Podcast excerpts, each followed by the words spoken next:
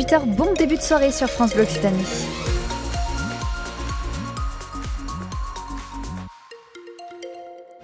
À 18h, on, vous le rappelle, c'est toujours euh, compliqué de, circuler près de chez nous, euh, notamment sur euh, l'A61 dans le sens Narbonne-Toulouse. À Gardouche, l'entrée de l'autoroute est bloquée. Sur la 64, la route est coupée dans les deux sens entre les, échangeurs 26 et 27. Et sur la route d'Auch, la N124, la route est coupée entre Saint-Lys, l'échangeur 11 et Samatan, échangeur 13. Soyez vigilants. Pour ce qui est de la météo, c'est du gris pour demain matin et du soleil dans l'après-midi. On en parlera après les infos.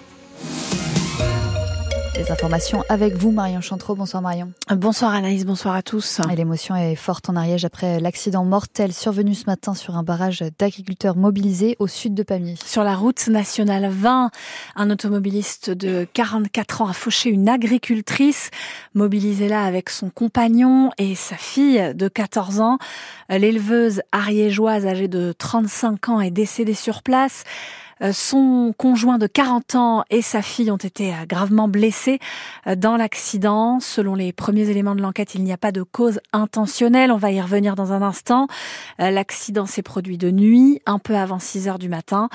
Des membres de la FDSEA de l'Ariège et des jeunes agriculteurs se sont rassemblés cet après-midi pour rendre hommage à cette agricultrice décédée qui résidait dans le petit village de Saint-Félix de Tournegat.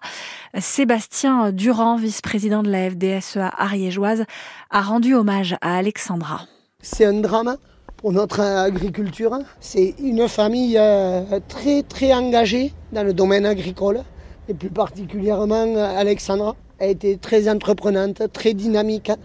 Elle vivait que pour le monde agricole. Il faut voir l'évolution de leur exploitation. Euh, elle était croissante au fur et à mesure des jours. Elle se battait, elle se battait pour notre métier et elle était fière de nourrir la France. Elle était. Et la présidente de la région Occitanie, Carole Delga, était l'invitée de Ma France sur France Bleu ce midi.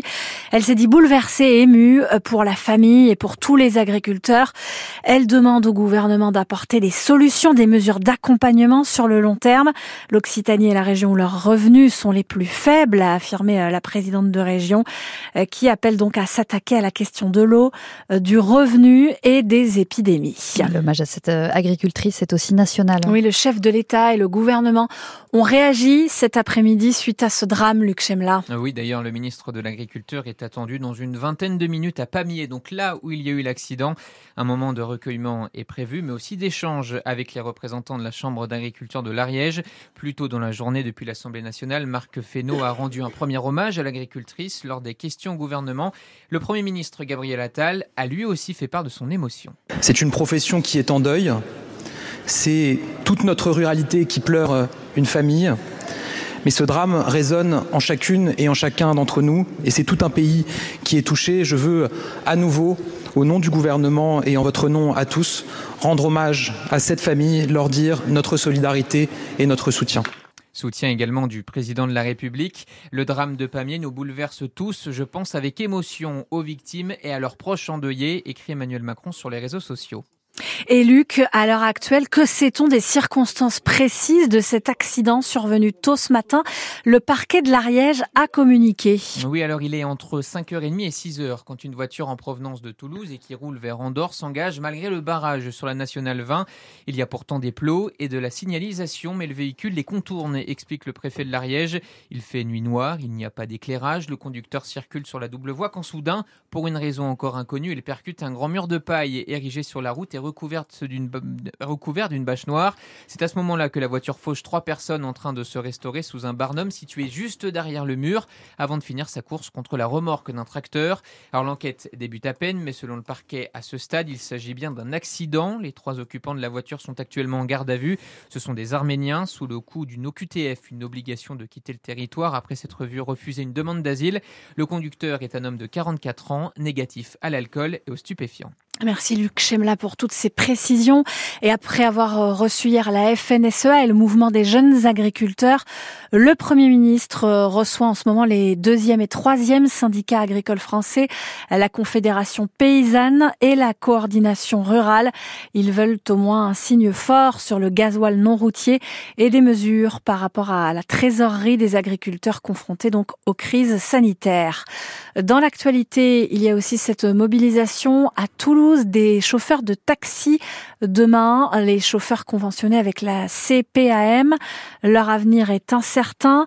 La convention sur le transport médicalisé est appelée à évoluer et les chauffeurs s'interrogent sur la base tarifaire qui leur sera proposée. Le trafic sera fortement perturbé à Toulouse et dans son agglomération demain dès 7 heures du matin. Une opération escargot est prévue sur le périph dans le sens aéroport centre-ville et une manifestation prévue euh, dans le centre-ville de 11h à 18h. Les demandes d'asile ont continué euh, d'augmenter en France l'an dernier pour atteindre un niveau historique. 142 500 demandes, une hausse de près de 9% par rapport à l'an dernier. Ce n'est pas propre à la France, la moyenne européenne, c'est une hausse des demandes entre 15 et 20%.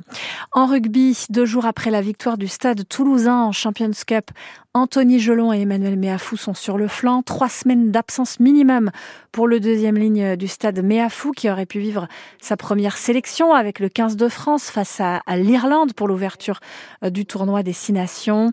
Euh, victime d'une luxation de l'épaule, euh, Dimitri Delib va passer des examens, lui, en début de semaine prochaine. La météo 100% locale avec les résidences Aquarelia, des résidences services tout compris pour les seniors. Retrouvez Aquarelia en Occitanie sur www.aquarelia.fr.